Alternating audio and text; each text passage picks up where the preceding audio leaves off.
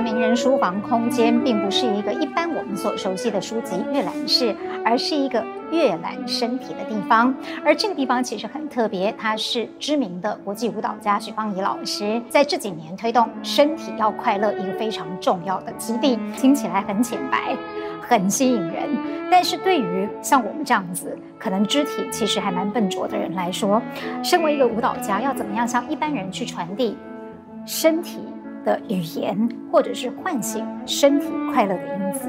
因为你说，因为我是一个舞蹈家，所以很自然的会觉得说，因为一个舞蹈家，所以他的身体会比较快乐，或是他有能力快乐。可是，在我而言，身体要快乐，就是身体要快乐这么简单的。那身体是谁的？身体是你的，是我的。我们我们的共通点，我们都有身体，但是我们的身体不一样。您要的快乐跟我要的快乐不一样，但是您知道您要的快乐是什么吗？我喜欢身体的快乐，是喜欢跟自己一起努力，跟自己一起流汗，自己可以把自己想要做的事情完成，身上没有痛，这件事情让我来讲很快乐，因为我知道有了健康的身体，我可以做梦，我可以爱我爱的家人，我可以感谢所有爱我的人，就是。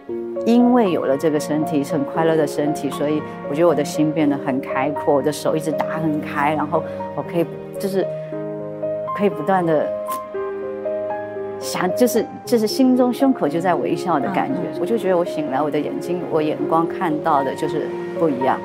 对，对这件事情，在我的不要说。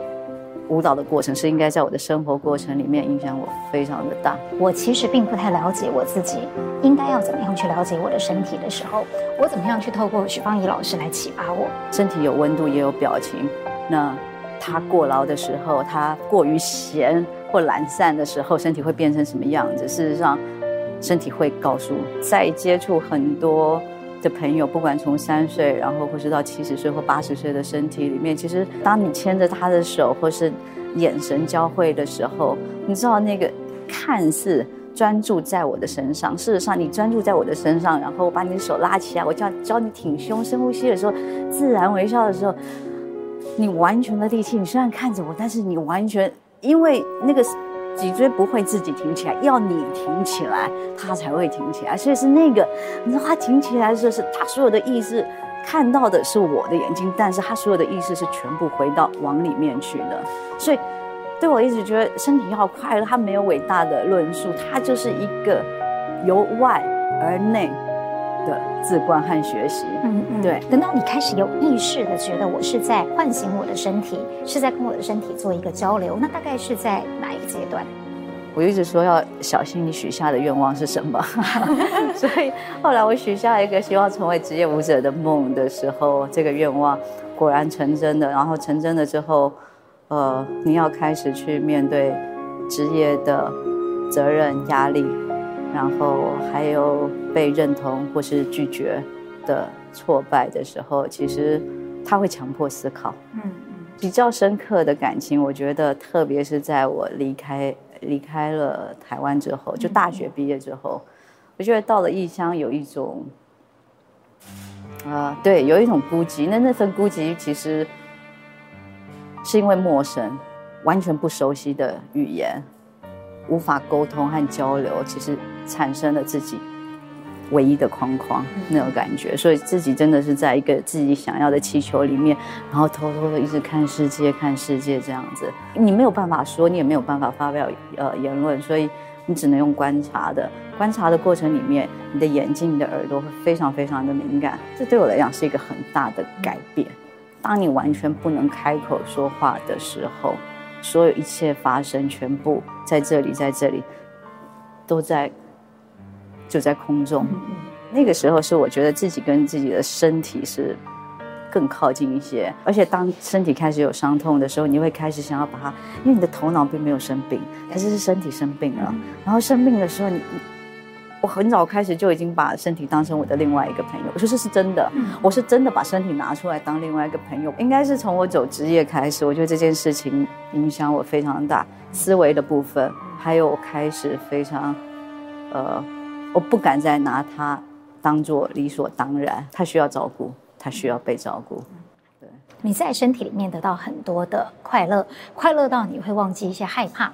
譬如说，你叙述过的，可以为了想要去跳舞，骑脚踏车经过一个你觉得可能会有鬼出没的地方，可是你却是勇往直前的往前去，乃至于后来想要成为一个职业舞者，哎，也身体力行去申请了一笔奖学金，然后就自己跑到一个非常陌生的美国纽约。虽然你在书里面说，其实你胆小。但是从这些行为看起来，没有一个人会觉得这是一个胆小的人。那你说假装勇敢，呃，我比较好奇的是，是不是勇敢假装久了就会变得真的勇敢？很多时候还是假装的啊。在想要勇敢之前，先问你到底在怕什么？其实最大的，应该最大的问题是怕失败，然后，呃，怕所谓的丢脸，怕被笑，怕别人用什么样的眼光看你。然后，可是后来我发现这些事情一切都是幻想，因为什么眼光看你，其实除了你之外，旁边没有人呢、所以我就是在幻想别人会怎么笑我。我们的害怕其实就就出自于，就来自于其实你对自己的不信任。在我的行业里面，我必须要有实力，不是只是相信而已。我我的身体不是只有潜力，老师说的我有潜力，有潜力不够，真的要到职业的战场的时候，你要有实力。对，因为大家有眼睛看得见。你在台上有没有本事？你身体说的话是不是真的？你说的是真的，观众才会讲，哎，有可能哦的那种感觉。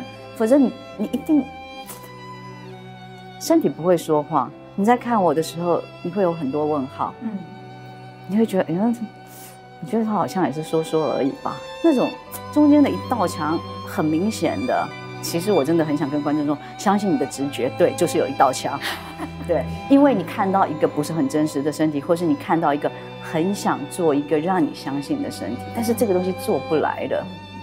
表演艺术这件事情，舞蹈这件事情，身体这件事情，以前我以为我去跳舞是为了逃避要面对许芳宜，因为我上了台，我就可以演别的角色，我可以演女英雄，我可以演放羊的小孩，可是我就是可以不演许芳宜。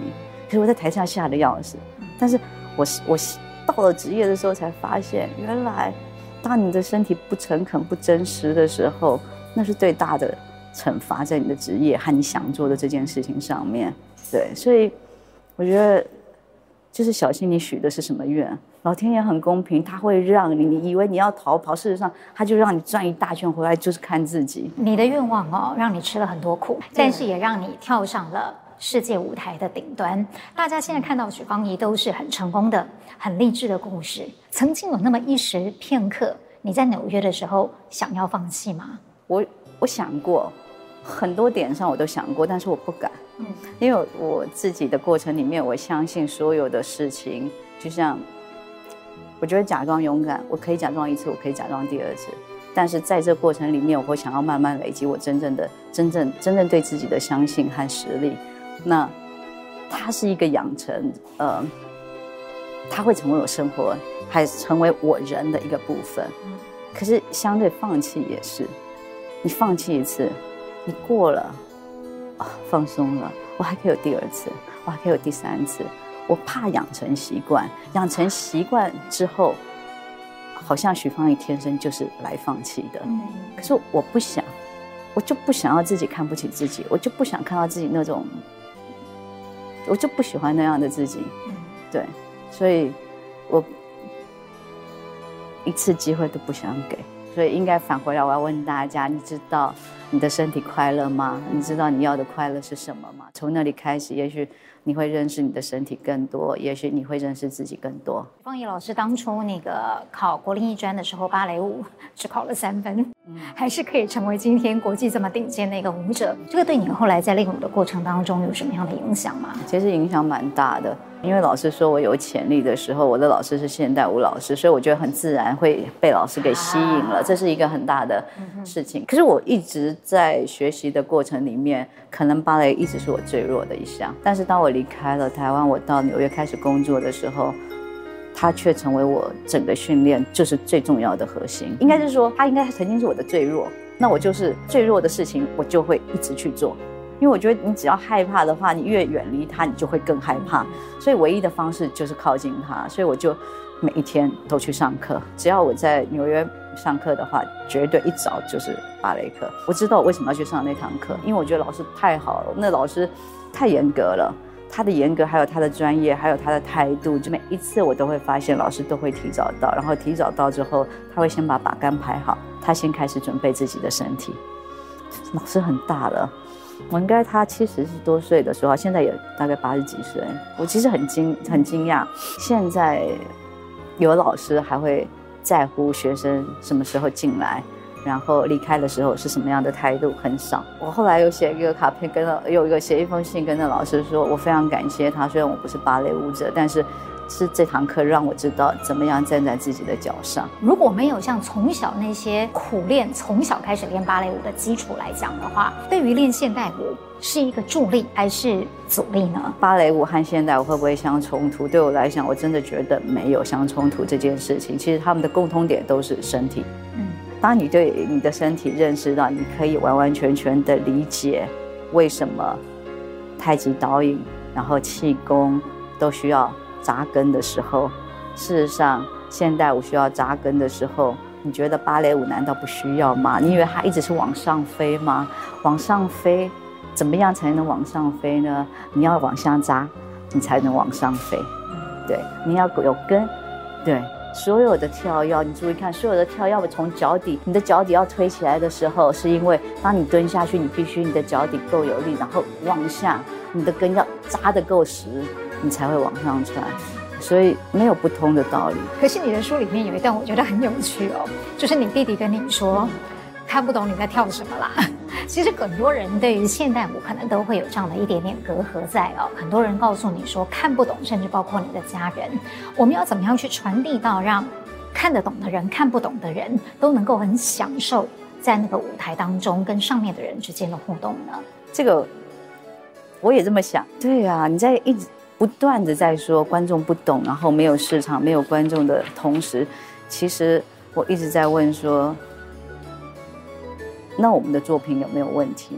还有你的身体，你的身体，你在表达的时候，你只是在作为所谓一个艺术家，我我我我，只要我痛快就好了。这件事情还是到底这件，你到底在传达什么？你只是在传达一个撒狗血的痛快而已吗？对，那你就在家里好好自己痛快就好了。对，也许有些作品。就算我们不知道它的寓意是什么，我也会鼓励观众们说：当你进来看的时候，也许看到它的画面，你觉得它很漂亮，觉得它很漂亮，你心里有感觉很漂亮，这件事情已经是开始是个感觉了。嗯，对。然后你觉得音乐很好听也不错，你觉得它的肢体很优美很好。可是如果你觉得天啊怎么那么难看，也没有关系，就是说真的好无聊啊，也没有关系，至少它是一个开始。那试着表达出你的想法。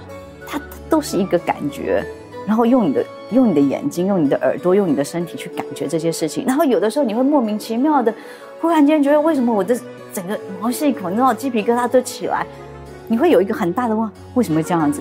对，就是这个，你不需要懂，但是你会慢慢的，你会因为有这些感触，然后这些感受，然后想要一步一步再接近一些，再接近一些，就是这是主动来的。当你。愿意想要了解和理解一件，不管一个专业或一个食物或一个舞蹈或者一个感觉的时候，其实你不需要专家说，嗯、特别是感觉这件事情，专家没有办法代表你的感觉，请你尊重你的感觉多一些。我觉得我们也很小看小看自己的感受和品味了。我觉得艺术生活，生活艺术应该就是结合在一起的。那这个东西表示它在我的生活里面，它在我的生活里面，你当然要能够感受你的生活啊。你怎么知道你就是一个没你的品味就是比专家差呢？因为一方面你在跳舞，你在伸展肢体，但是另一方面也在扮演某一种角色。究竟一个舞者？在同时，呃，有这两种特质在身上的时候，哪一个部分比较重要，或者是说怎么样把它融合为一？技术这件事情在上台之前就该做好了，不需要有任何疑虑，之后你才有表演能够带进来，你才有多余的心思。可是忽然会有一种问题，就是忽然间会发生，就是你会忽然间什么都不见，就变白色这样子。我也出现过这种事。哦，真的吗？然后会发呆个两秒，然后就。哦，在那里，然后又快跑，就是有真的有这种状况发生。那这个事情就是，如果他在排练发生过之后，你会知道你怎么可以捡回来，怎么救回来。我觉得就是在这个就在排练的过程里面，他我们不断的忽然间哦，麦克风声音没了，哦，忽然间忘词了，然后我要救这个要救，就让它发生，对。然后真正上台的时候，它发生就发生了，因为我有能力救起来。可是问题在表演的这个部分，你希望能够贯穿从头到尾，要全心全意，但是并不是丧失理智的。真正的一个好的表演者，或者是真正的一个好的写书的作者，他不会一次塞很多东西给你。如果你真的关心到的话，你会知道，你会知道，你会知道节奏，你会知道起承转合。我是这么觉得，就是你要把训自己训练到有要有两分的理智在旁边观察，对。然后，可是我比较想说的是，当你成为职业舞者的时候，你每天都要上台，那你可以自我要求非常苛责于自己，然后觉得我今天做的不够好，怎么样？下台的时候就会很难过，怎么会这样？怎么会这样？我过了一个礼拜那样的生活之后，我就觉得好可怕，我就快要就是我就。太紧张和压力太大，就会很，就是会很想吐这样子。我觉得我不能再这样过日子了。这是我许下的愿望，是我求来的。我要成为职业舞者。为什么我现在面对的是跟职业这么相撞？我一点都不开心，而且我觉得我不好不好，永远都在不好。后来那星期过后，我跟我自己说，不行，既然这是我的职业，它就要成为我生活的一部分。所以从此以后，那每一天的晚上，我在演出的时候，我就把它当成晚餐一样。我就觉得我要来做一组做个晚餐了。OK，今天这顿餐呢，呃，做完了之后，我觉得嗯，好像盐巴少了点。嗯嗯，好，没关系，明天调味一下，加点盐巴。OK，去了就呃，有有了有了有了咸味之后，好像是还是。我觉得那道甜点的味道要再加重一点，或是怎么样来补足了那个余韵或什么。就我每一天就这样换，我就觉得每天在做菜，所以我就不再打自己了。我不再打自己的意思就是说，我不再说你为什么这样，为什么这里做不好，然后这里明明可以早一拍出去，还有这个出手可以再强一些些，为什么？然后你可以把气给放下来啊。我不断的在批评自己，我很会自己批评指教，对，可是我受不了。真的受不了，没有人可以在那样子自我打击下这样生活下去。我想不行，我们要和平共处。那个共处的方法就是没有关系，你要尽到你最大的努力。但是上台之后，对，我也要享受这过程嘛。对，我要享受这过程，我要交给他，交给他之后下了台之后，我们可以回来倒带，想想我想要调整什么，明天再来一次。这样才能不断不断的过下去。嗯，你在那个调味的过程，不断的让它味道更真完美的过程当中，曾不曾经有过这样的一个隔阂，是跟文化有关的？因为毕竟是我们是东方的舞者，但是你在跳的几乎都是源自于西方的故事，或像那些希腊神话，这个中间会因此产生什么障碍吗？一开始会。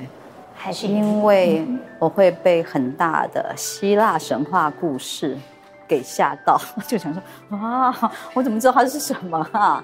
后来就想说好，要缩小范围，缩小范围。你那个交集就是哦。就是男人跟女人嘛，就是以前的男人跟以前的女人，就现在男人跟现在女人，然后到后来一定是男人跟女人，没有，就是人跟人的关系。他在讲的就是一个关系。某种程度你就想，这是呃希腊的歌仔戏跟我们的歌仔戏是同样的，他只是讲不一样，跟亚洲的复兴汉古时候的，对对对。我觉得好像不要一直想着那是希腊的神话，然后只有外国人可以做这件事情，而且我就在想，米蒂亚身为一个女人被背叛的感觉是什么，对不对？然后为什么他想要？他会他会想要用皇冠去毒死公主，就现代的小三的概念。就是我觉得你只要把它放在人跟人的关系上，也不分男女，然后它这就是一个关系。对，也许有的人他会觉得我因为全部给予，所以当我看到裂痕的时候，我就是毁灭。对。但是在你的内心深处，你是不是也有一条蛇？那蛇就要拿出来，拿出来说，就是就是你很想做很多很恶毒的事情。人，我还是相信人性本善，但是为什么会有恶毒这件事情？你有想过一定要后面的的的辛苦和他的悲哀吗？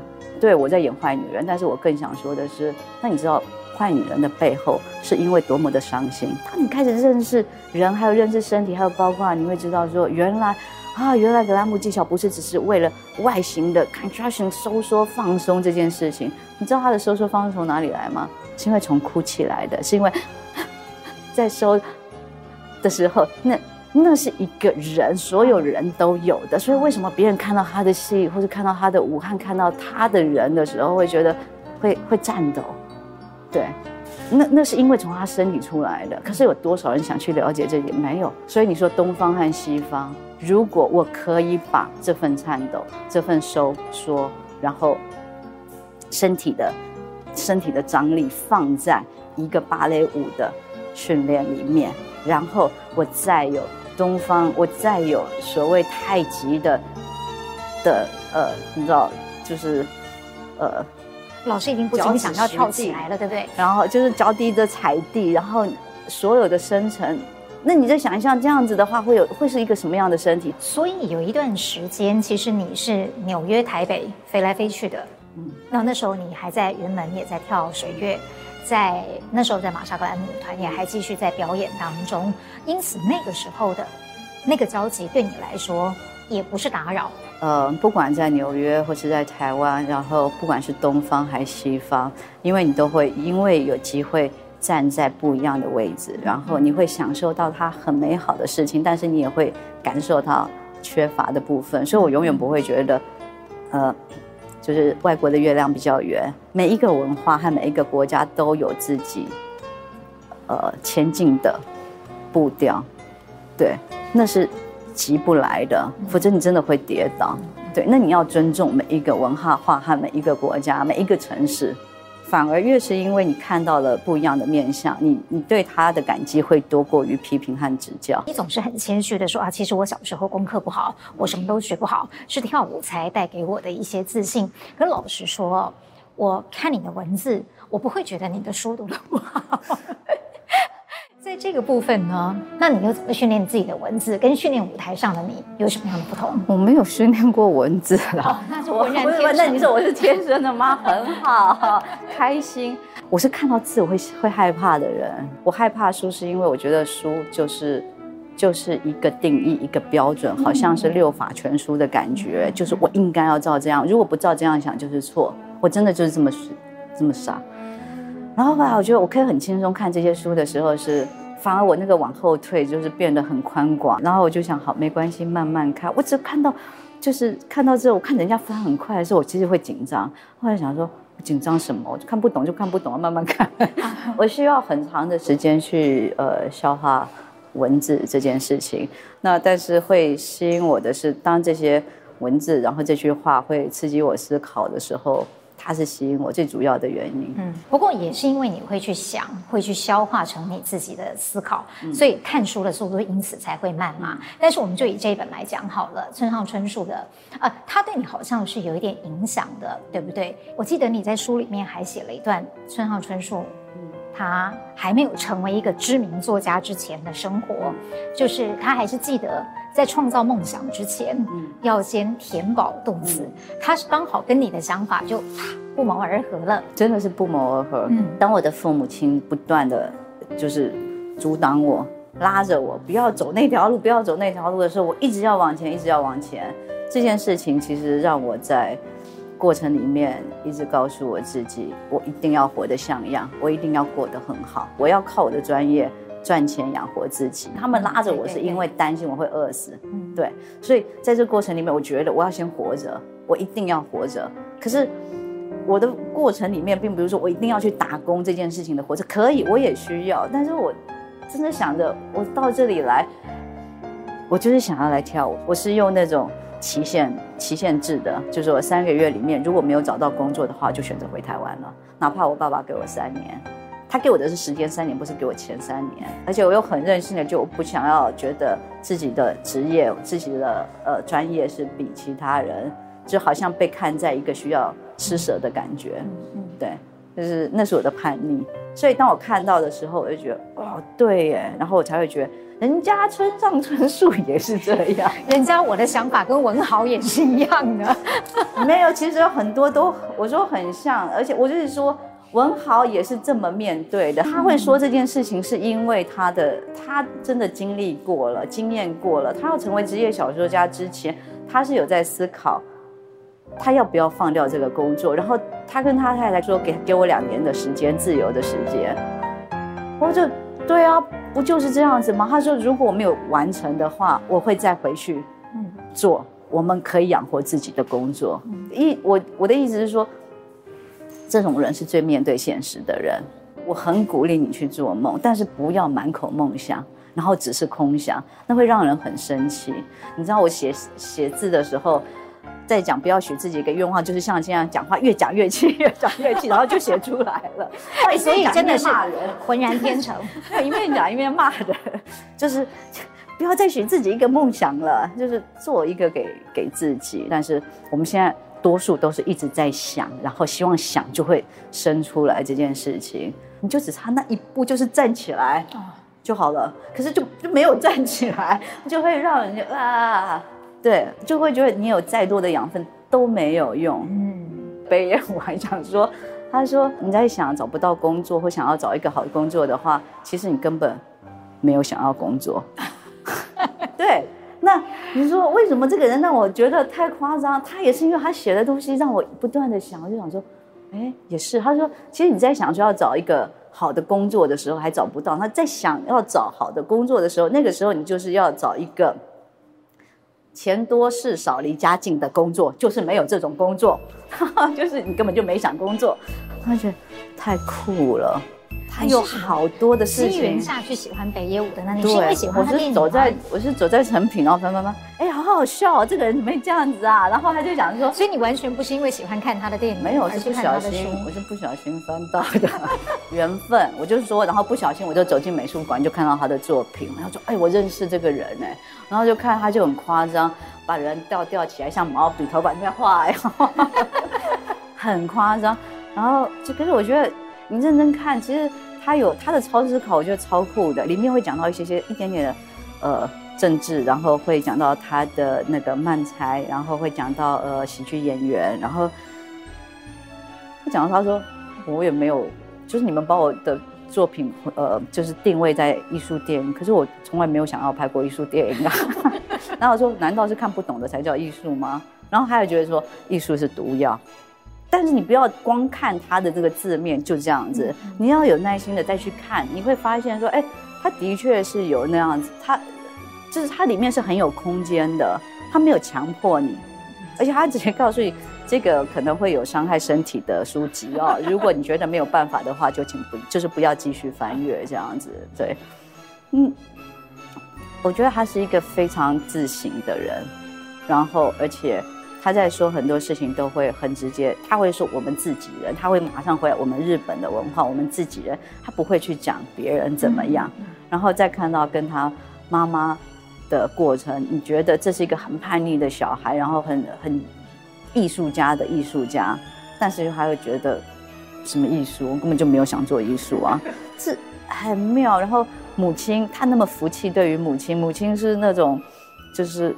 你喜欢一样东西，你不能说哇好好喝哦，或者这东西好好吃哦，或那东西很难吃，因为母亲觉得说这是对食物大不敬，这是天地的东西，这是不是你可以来批判他、批评他？你可以想象这个人的家教有多么的严格，听了好害怕。可是，对，可是你在想，怎么会生出这个小孩有这样的脑袋？他肯定观察事物。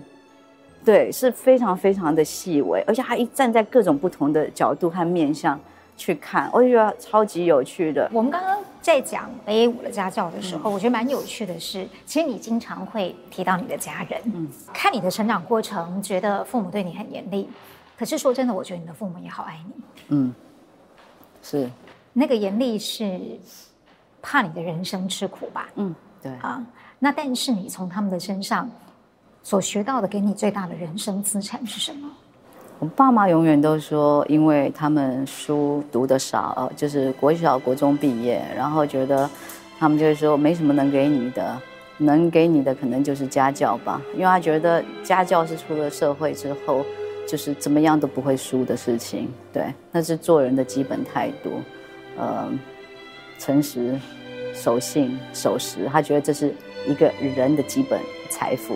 我父母亲让我们整个全家族还有我们家人有很强烈的向心力。嗯、那我们全家人其实真的全家人都很爱我，那爱我的方式不一样。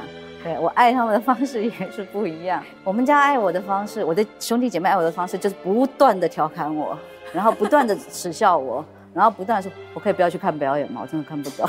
”我们家人不会说，呃，把你捧的什么高高在上或者什么样。我们家人说，他们永远都说：“哦，大明星哦，大明星回来了。”然后有那天我出书了，然后呃，新书就发表会，然后说。哎呦，现在变作家哦，然后我就说，很抱歉，是畅销作家。就是，就是我们爱，就是彼此很不一样的方式。没话说，我觉得我有全天下最好的父母亲。所以，很多小孩、很多家长、很多老师问我说：“徐老师，为什么你可以坚坚持一件事情这么这么久？”我觉得真的最大的原因是因为我的父母亲，我觉得他们反对的很用力，所以我才会觉得拼得很努力这样子。他们觉得拉我是一种爱，我觉得我走相反方向是另外一种爱的感觉，啊、就是我要我要爱回去，但是我要就是我要爱的让你很放心。其实说到这个啊，因为是用舞蹈来完成了自己，所以我觉得很好玩的是，当村上春树关于跑步，我说的其实是，嗯、那如果把它转换成许芳宜，关于跳舞，我说的其实是什么呢？同样的，就是说关于舞蹈，我说的其实是对我来讲，我行我行，其实就是认识自己。嗯嗯，对，因为你在跑步的速度里面，就我说的，这个跑步的速度是没有办法照着别人的速度跑的。嗯。对，他也他也有发现，当他在失败的时候，他才会去检视。人在失败的时候，他会去检视，就是为什么他会抽筋，然后他如何避免不抽筋，然后在什么样，他要想要学习，他要知道天气在他身上会造成什么样子的影响，逆风、顺风有差别吗？对，然后为就是他成为了一个习惯，然后而且在跑步的时候，他。认真讲，应该是那个时候真正开始跑步的时候，也是他真正成为职业小说家的，就职业作家的时候。对，所以我觉得通常我们都是透过一件事情，然后这件事情，呃，这是他最就是说，比如说作家，他最会做的事，也最喜欢做的事，但是他又透过另外一件事情，也透过身体，我就真的觉得很聪明，因为身体能够传达很多，只是用脑袋想的。就是传达不了的事情，对，但但是身体的实践的确会影响你的脑波很多很多，这样，所以我觉得他讲的应该就是那件事，那我讲的就是回来到自己认识自己的事情吧。嗯，其实你连阅读都几乎跟你的舞蹈是脱离不了关系的。跟你的身体，所有的一切几乎都息息相关的。北野武、村上春树，甚至还有一本，其实我今天才第一次看到的是李小龙的书。那本书在讲什么？我在被吸引的时候是看到有关于他的，呃，我惊讶他喜欢呃哲学，然后他的思考逻辑，然后我惊讶到有一点就是，其实我觉得他说错，我我我没有办法整理那文字，但是我觉得。对，我一直在讲的就是这件事情。事实上，很专心在做一件事情，包括武术这件事情。他真正我感觉影响到的是这个人的，就是他在影响的，他呃，他产生的是你的你的思考，他影响了你思考的方式，他影响了你的生活。嗯，他会改变你每一天的每一天从事这件事情的时候，你一定会有一些些的想法，为什么会这样？还有。能够不断的重复，就简单的不断重复这件事情，会有很多的反刍回来。有些时候的，因为环境的关系，它的确会让我没有办法照按照我平常训练的方式训练。但是身体会有一种瘾，就是想要动或者想要流汗，然后不然你会觉得你的毛细孔整个呃。收缩，然后没有办法打开的那种感觉，所以你会想尽任何方法让身体动起来。对我来讲，它不是这个东西，不是累积在身上的辛苦，它是一种释放。对，对我来讲，它是一种呃它是释放，然后再充电的感觉，它是一种需要，它真的是我身身体的一部分。我之前才跟另外一个艺术家在在纽约看完他演出，我们就在聊天，聊着聊着说，对，做我们这一行的，就是一旦把那个 on 的 button 按下去之后，就没有 off button 了，就是已经二十四，就是无时无刻了。他说，因为我们真的没有 off button，所以你说我看的东西都跟舞蹈有关系，事实上他们都跟舞蹈没有关系，是我我会让他跟舞蹈有关，我觉得我会让他跟我的身体有关系，或是我在看。任何不管你问我在看一些服装秀，或者任何彩妆，或是任何比较所谓时尚的东西，或者科技的东西，只要让我有兴趣的，我就是有办法连接到那上面。你让我看电影，我还是会连接到上面。不单单是舞蹈，应该意思说，呃，他会接触更广的面。是我觉得。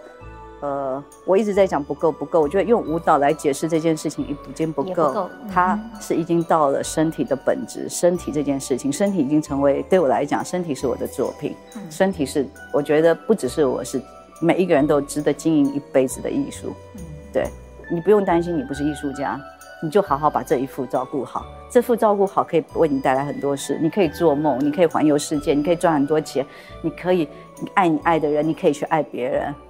你就只要把自己身体，就是你就要经营的很好就好了，而且还会闪闪发亮。岁月还是会催人老的啊。呃，现在的身体素质跟过去很年轻十几二十岁的时候，多多少少是有点不一样的。呃，你不断的在书里面提到了快要接近不惑死不惑之年的这件事。如果四十岁是一个分水岭的话，四十岁以前跟四十岁以后的身体有什么不同？你对于爱护他跟他对话的方式有没有什么样的调整？大家千万不要怕老，我跟你讲，小 baby 一出生他就开始老了。哎，对，因 为我们只是在长大，老事实上没有负面的词，对，只是我们通常把负面的意义放在老的身上。其实事实上，不管北野武，不管这些呃村上春树，然后。我其中只有一个，我很好奇，我好奇觉得，如果李小龙还在的话，不知道他会怎样。就是事实上，他们也都有写到关于老这件事情。那他呃，身体身体到了不一样的年纪，他会有不一样的需求。但是我们重点是回到身体要快乐。你知道你身体的需求是什么吗？当我自己在看自己的时候，我其实很明很明显的，我在三十多岁我就其实有感觉，但是那个感觉觉得还好。我一直觉得。这个年纪其实很漂亮，我现在已经快要知天命了。那我说那个身体很漂亮，是，你知道，当所谓的技术成熟到达了一定的，他不要说高峰，但是你能够游刃有余的信手拈来，然后很有自很自在有空间的时候，表示你已经接受过所谓规矩的训练了，之后才会有自由。但是在那个时候，就算你有自由，如果你没有一定程度。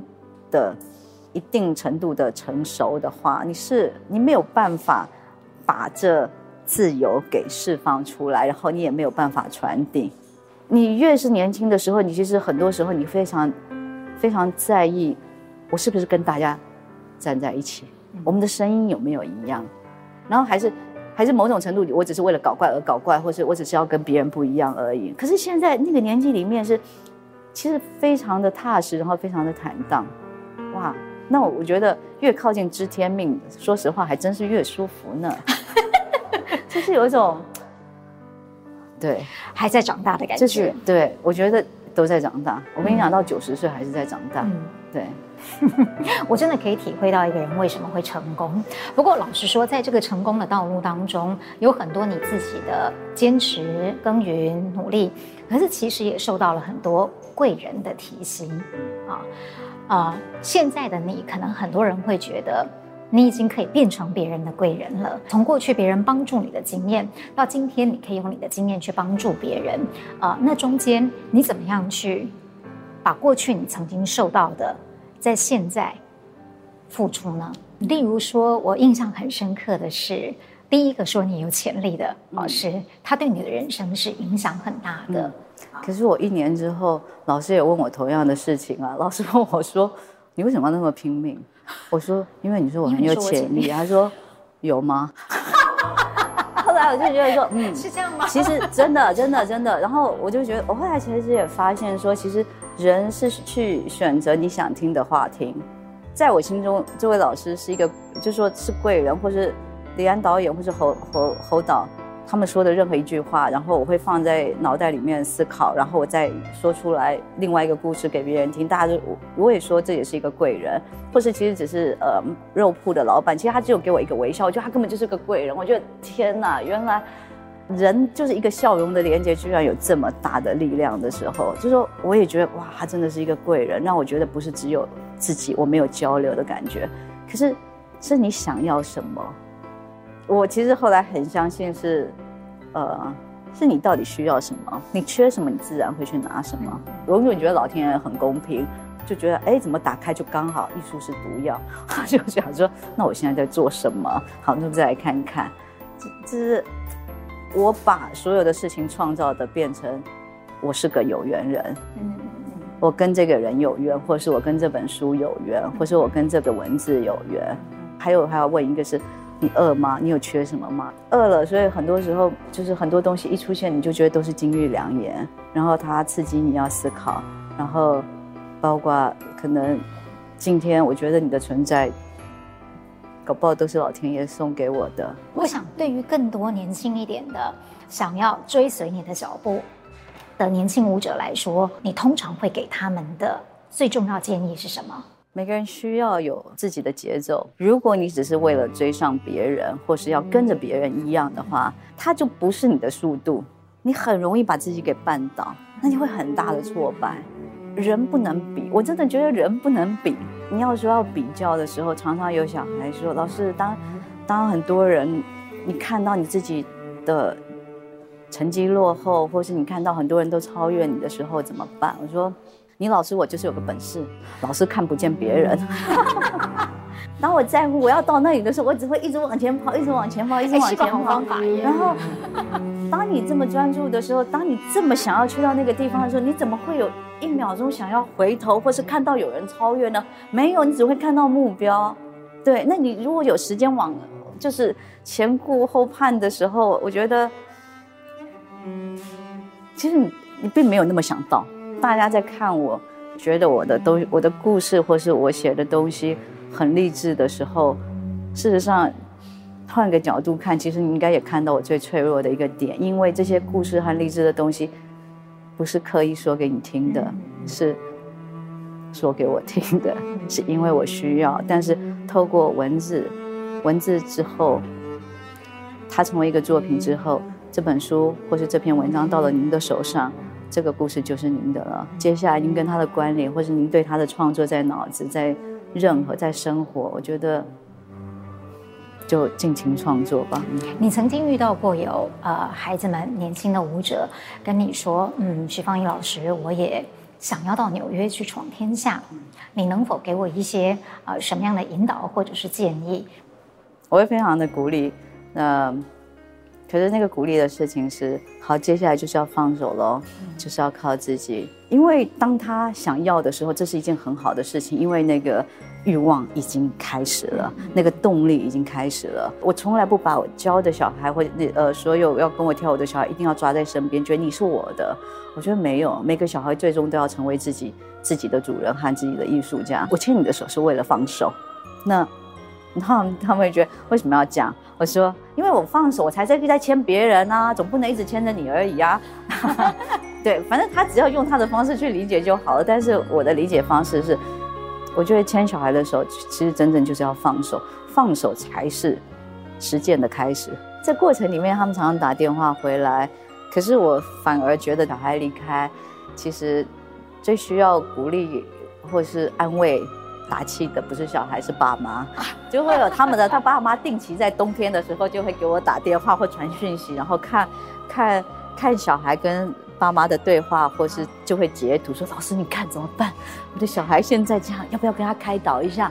然后我就说：“老师都在这里啊，他有事他就会来找爸爸妈妈，不要担心，没问题的。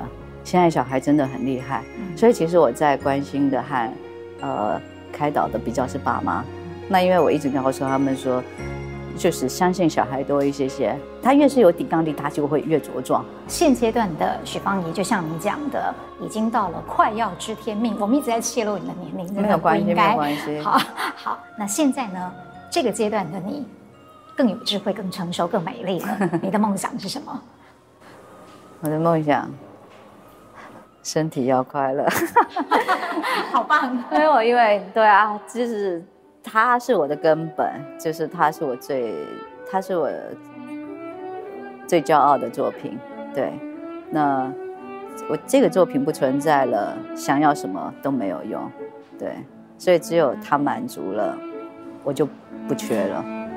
就我要做，我觉得某种程度可能就是我个个人的无敌，就是我想要做什么，我都我都会有能力可以去做这件事情。但是首先身体要快乐。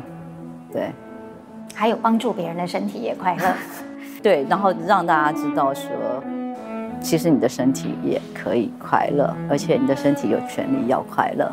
嗯，好，我觉得好像上了很宝贵的一课哦，谢谢您，谢谢，谢谢老师，谢谢。